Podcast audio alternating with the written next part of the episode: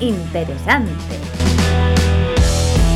Muy bienvenidos y bienvenidas a un nuevo capítulo de nuestro programa Entre Redes, donde hoy vamos a aprender sobre, valga la redundancia, qué es el aprendizaje. ¿Por qué es tan importante la regulación emocional en el aprendizaje? Y para esto hay dos estudios que salieron hace poquito que pertenecen uno a la doctora Irina Smile y otro a la doctora Julieta Brain que las tenemos en nuestro programa para que nos puedan sacar de muchas dudas que nosotros tenemos, como por ejemplo, ¿por qué es importante la regulación emocional en el aprendizaje? ¿Qué tienen que ver las neurociencias con esto? ¿Cuál es el rol del entorno, tanto la escuela como la familia, los cuidadores? ¿Por qué las emociones son importantes al momento de que los niños aprendan? ¿Y por qué se considera una habilidad crítica vital?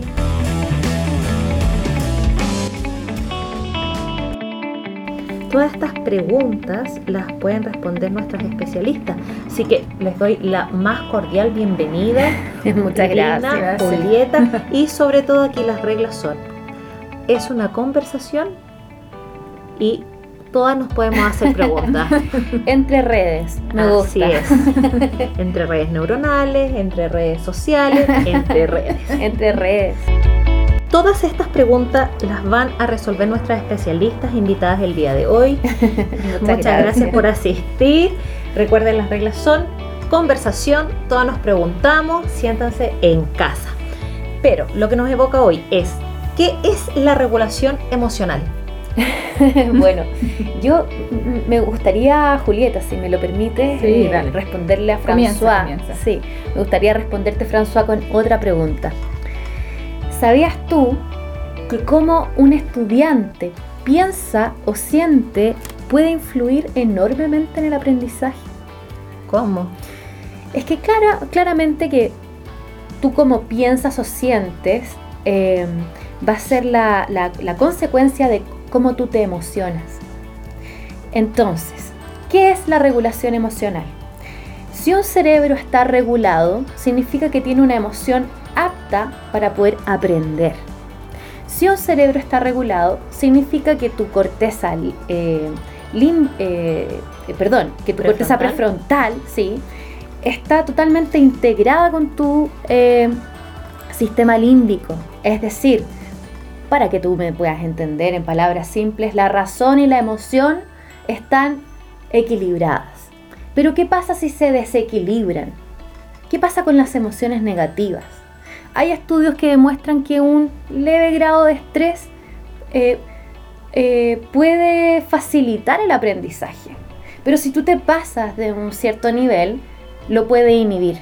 Porque un cerebro que está negativo, estres, sobreestresado, sobreexigido, no va a prestar atención.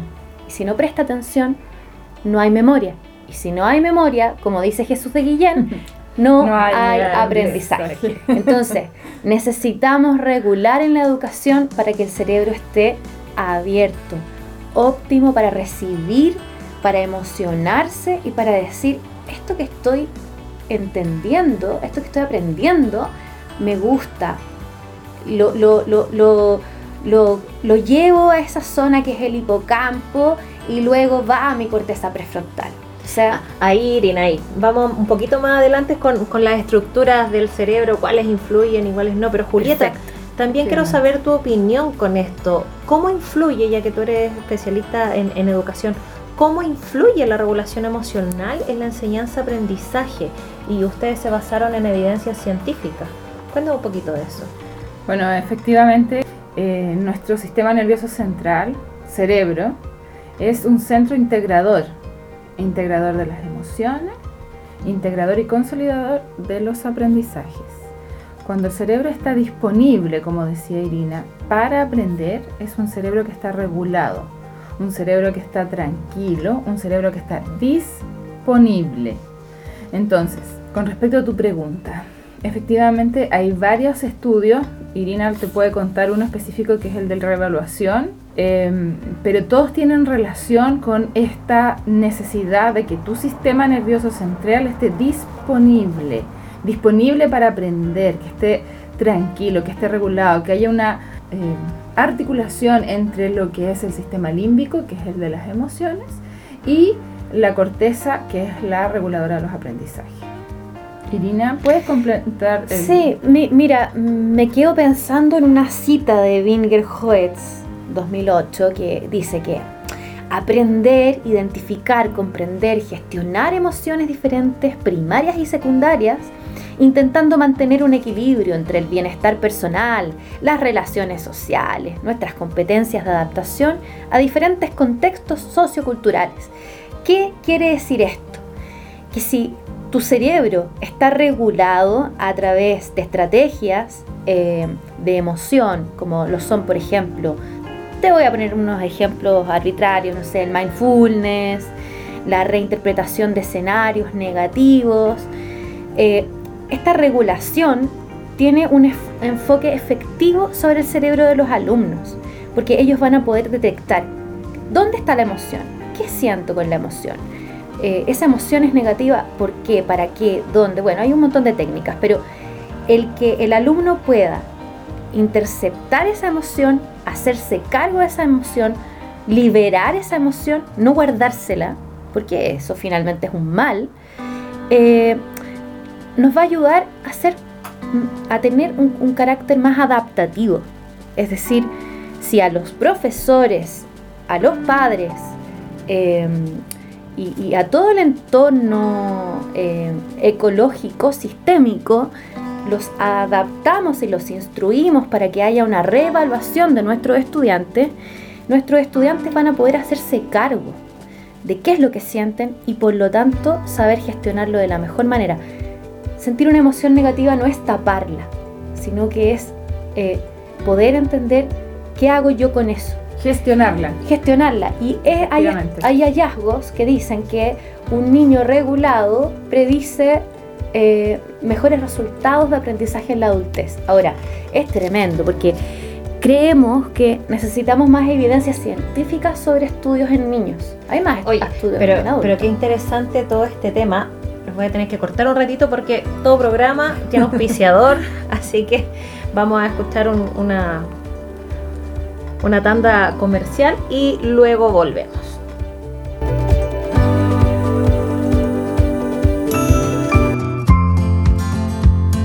Manolo, me duelen las muñecas. Pero tía, ¿sabías tú que tus molestias corporales pueden hacer falta de vitamina B? Neuro B, la vitamina que ayudará a tu cerebro a tener mejores funciones cognitivas y corporales. Laboratorios del Villar. Tómala ahora, tómala ya.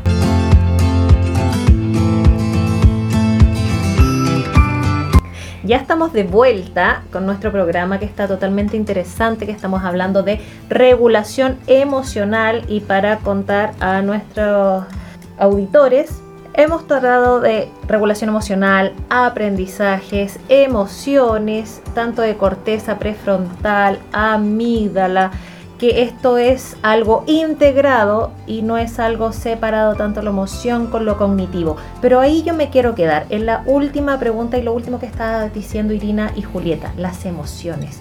Ustedes hablaron de emociones negativas. ¿Las emociones negativas son las que interactúan en esta regulación emocional o también las, las emociones positivas? A ver, cuéntenme un poquito. Sí, eh, mira, la verdad es que eh, las emociones son emociones. Cuando se habla o se segmenta, eh, hay que dejar de lado hacer un juicio de valor y el malo o bueno eh, no hay que asociarlo al positivo o negativo. Lo que pasa es que hay áreas en el cerebro que se activan con un tipo de emoción y hay otras áreas del cerebro que se activan con otro tipo de emoción. La amígdala que tú acabas de mencionar, que no es la de la garganta, sino que es un espacio pequeño en el sistema límbico, la parte profunda del cerebro al lado del hipocampo, como el tamaño de una almendra aproximadamente, es la que procesa las emociones como el miedo, la pena, la rabia, la ira, etc. Y hay otro núcleo que está un poco más arriba, que es el núcleo de la motivación, el núcleo integrador del placer, que se llama núcleo de Accumbens, que trabaja con emociones que son más... Eh, placentera. Placentera. Sí, porque tuvimos otro especialista invitado anteriormente que nos hablaron de la, de la, motivación, la Como la alegría, el goce, la calma. Y esas emociones y este núcleo está asociado con el aprendizaje. Entonces, no es que unas sean buenas o malas, sino que hay unas que se integran en un espacio y otras que se integran en el otro. Ahora, en la regulación estamos hablando en cómo yo proceso esa información. Esto significa que, por ejemplo, una, una emoción negativa o una emoción que a mí no me produce agrado, yo tengo que aprender a regularla y decir, ok, ¿cómo la gestiono? ¿Qué hago para salir de este estado de desagrado? Pero una emoción positiva que me produce agrado es cómo yo la gestiono para que yo me mantenga en este estado de agrado. Y si lo, y si lo llevamos al colegio, al aula específicamente, en el aprendizaje del niño, ¿cómo influye si este niño, por ejemplo, no sé, eh, tuvo un reto gigantesco por la mamá y llega al colegio y tiene prueba y no está conectado afectivamente con la profesora? que ahí está el entorno. Bueno, Irina, bueno, eres especialista en el tema del entorno. Mira, eh, hay, hay estudios y hallazgos que cuentan que el ambiente influye soberanamente sobre eh, nuestras capacidades cognitivas, por ejemplo, ambientes de pobreza, niños maltratados. O sea, las redes neuronales de estos niños son más pobres, por lo tanto hay menos capacidad cognitiva, socioemocional, o sea, hay menos habilidades socioemocionales. eso se relaciona porque, tocando temas anteriores del programa, de, con la epigenética, ¿tiene que ver? Eh, tiene que ver en parte, pero no 100%. Es decir, si por ejemplo tu madre tuvo desnutrición, quizás ese niño va a tener redes neuronales más pobres, pero eh, también ese niño podría venir de una madre súper bien nutrida, pero el ambiente en el que el niño nació es de extrema pobreza. Entonces las redes no van a ser tan eh, óptimas. Por lo tanto, ese niño a lo mejor va a estar desintegrado, eh, va a tener mayores, eh, menores expectativas de, de, de regulación, me refiero, como un niño más reactivo que tenga la amígdala más reactiva. Significa que a ese niño, a esa niña, hay que ponerle mucha atención. Se dicen en los hallazgos que eh, un niño o niña em, con este tipo de, problemas em, hay que regularlos. Em, bueno, tú me puedes... efectivamente, yo quiero agregar, va a haber tres, tres cosas aquí fundamentales. Primero, con relación a la epigenética es que sí, está demostrado, François, que el ambiente aporta, o sea, es un 2 a 3. Uno es la genética y dos es el ambiente. Entonces sí va y tiene una relación directa con el desarrollo de la persona. La segunda cosa, y en relación directa con tu pregunta, que qué pasa con este niño que viene retado, entre comillas, desde su casa, ¿Qué pasa con su cerebro? ¿Está disponible? No, no está disponible para el aprendizaje. ¿Qué pasa con este niño que ni siquiera fue que llega con hambre? ¿Qué pasa con este niño que llega con sueño? ¿Qué pasa con este niño que llega... no tendría la atención. No, tiene la atención, no tiene motivo. Entonces, el, el primer trabajo no debe ser entregar el contenido, porque el contenido finalmente es, es material que pueden, en estos momentos, en esta era de la información, está accesible en cualquier lado. Lo que nosotros tenemos que hacer es generar el espacio para que los estudiantes, para que los niños y niñas encuentren la forma y generen habilidades, como es la regulación emocional, una habilidad para la vida, en entender cómo yo puedo organizar lo que siento y estar disponible para aprender. Oye, Julieta, qué interesante todo lo que estás hablando, pero se me viene a la cabeza, no sé si a ti Irina te pasa, mm. con los niños que están institucionalizados. ¿Qué pasa con ellos? ¿Qué pasa con su regulación emocional? ¿Qué pasa con sus emociones? Mira, hace poco estuvimos trabajando eh, en una investigación, en realidad no, trabajamos en la investigación, sino que pudimos eh, estudiar de ella, donde se estudió a niños eh, y adolescentes a través de estudios de electroencefalografía institucionalizados. Y ellos mostraban carencia de desarrollo de empatía y reacción de emociones frente a imágenes de carácter violento o significante para una persona que había sido desarrollada en un contexto normal. Y esto tiene que ver con lo que ustedes estaban hablando entonces, entre el vínculo, la interacción, la, la que se complementa esta parte límbica, que está la amígdala, que ve todo el tema de los traumas, está el placer con el núcleo accumbens y el prefrontal con sus funciones ejecutivas. Y el entorno, querida François, no lo olvides, el entorno es fundamental para el proceso de regulación emocional. Mira, yo quisiera contarles un, poco, quizás lo, lo, mencioné en algún minuto, ya no recuerdo, pero tiene que ver con la teoría del desequilibrio como tal. O sea, eh, si, nos, si hubiesen más estudios, que a eso apelamos nosotras. Sí, uy, eso me llamó la atención. Hay estudios como solo en, en adultos. Hay más estudios en adultos, pero eh, los psicólogos, nuestros eh, neurocientíficos dicen que si hubiesen más estudios de encefalograma en niños, podríamos entender cuáles son los procesos madurativos que va teniendo ese cerebro. Es decir, podrían darse cuenta cuando hay más estados de desequilibrio y podríamos por lo tanto poder gestionar a través de la reevaluación. Para poder contarte brevemente eh, qué se hace con esto, si tú tienes eh, un precedente, o sea, no solamente por actitudes del niño, sino que estudios concretos, puedes entender que a ese niño hay que, hay que conducirlo, hay que ayudar a que resignifique, por lo tanto que reevalúe, por lo tanto conducir a través de un método conductista que funciona bastante bien. Eh, Ahí están hablando como una intervención, por ejemplo, a, a unos profesores, supongamos. Sí. ¿Intervienen ustedes con todo este tema de regulación emocional, con la reevaluación? Y, y, hay profesores más regulados emocionalmente, hay cuidadores más regulados emocionalmente, entonces ahí estaríamos hablando de que ellos estarían utilizando la emoción positiva que fortalece el aprendizaje? Efectivamente, la verdad es que este tipo de intervenciones son significativas cuando hay un vínculo entre la persona que va a hacer la intervención y el intervenido. Ahora aquí es fundamental mencionar también una etapa del desarrollo. ¿Qué pasa en la adolescencia?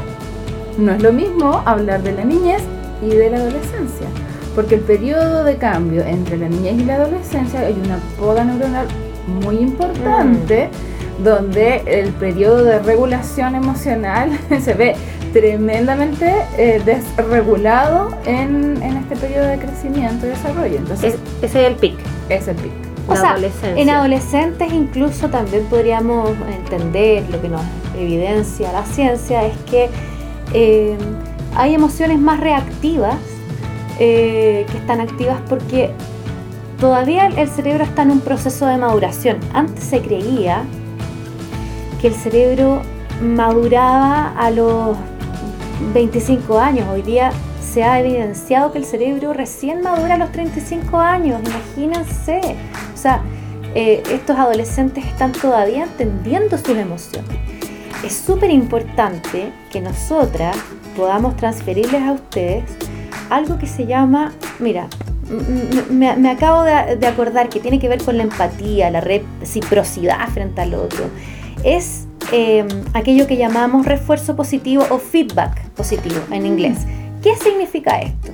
Si yo al niño le hago entender, niño o niña, que lo que está haciendo va por buen camino, si le doy un premio, bien, un premio a nivel de neurociencia podríamos hablar de, de, de que estimula la dopamina en el cerebro. ¿Qué quiere decir esto? Que tu cerebro eh, eh, procesa el refuerzo positivo y dice, ah, esto es placentero. Entonces va a tener mayor iniciativa de querer aprender. Si no hay un feedback positivo a través de un cuidador, a través de los padres, y para, todo para todo esto todos tenemos que hacernos cargo. Solamente el profesor le da un feedback positivo, pero el niño o niña llega a la casa y, y lo tratan... Hiciste la tarea. Claro, tu cama. claro eh, eh, eh, va a haber una reactividad en ese cerebro, no va a querer.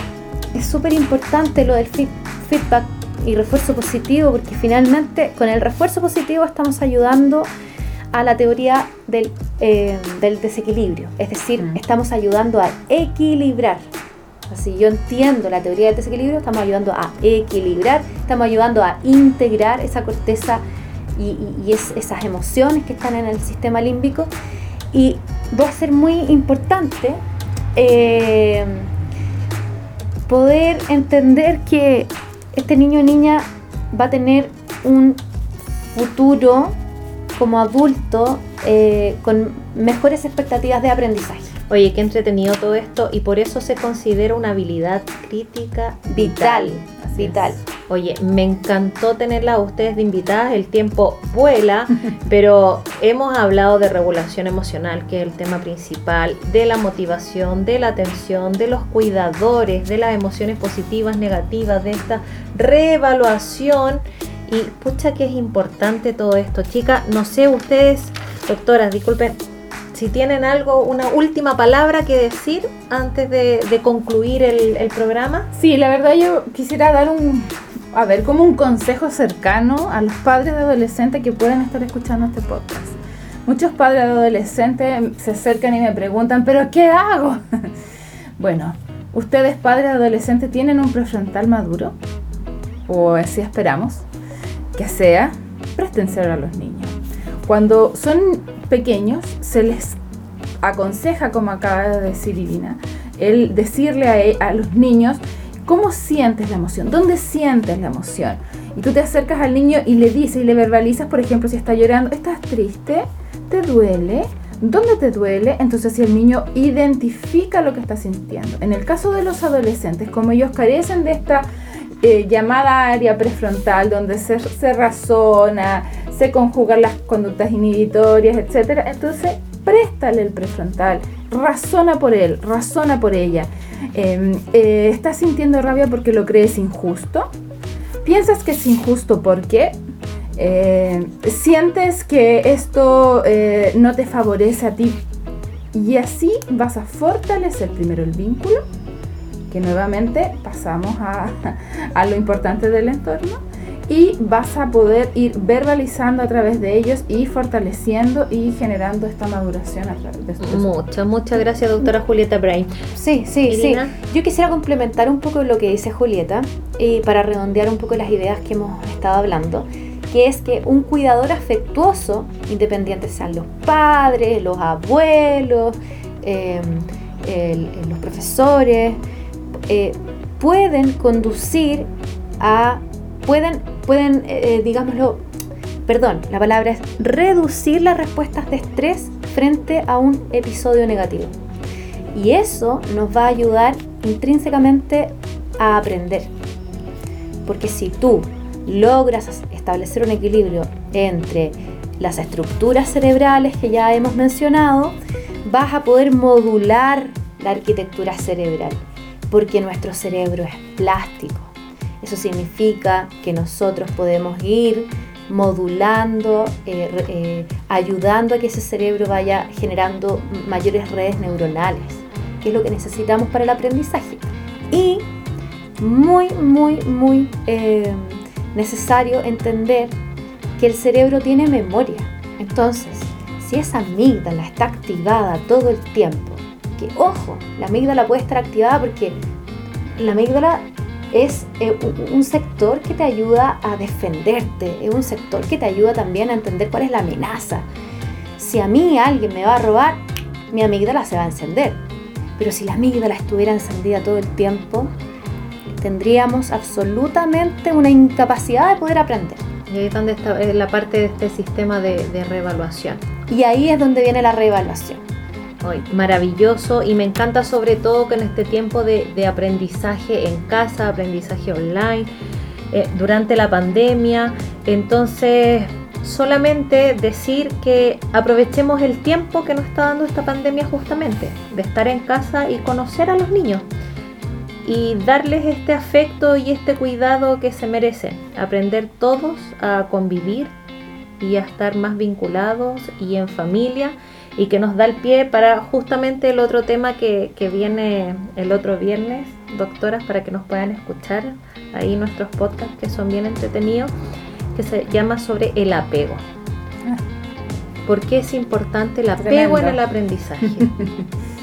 ¿Sí? Sí, bueno, Bien. mira, yo solamente para que los espectadores puedan eh, vo- volver a escuchar este programa, te adelanto y te digo que el apego finalmente no tiene que ver con quién te alimenta, no tiene que ver con el amor. ¿Sabes con qué tiene que ver? Con un lugar seguro. Muy bien, muchas, muchas gracias, doctora Irina Smile, experta en regulación emocional, doctora Julieta Brain, experta en educación y Gracias por la también. invitación. Así que nos vemos en otro programa de Entre Redes, un viernes de conversación por la tarde. Hasta luego, chao, chao.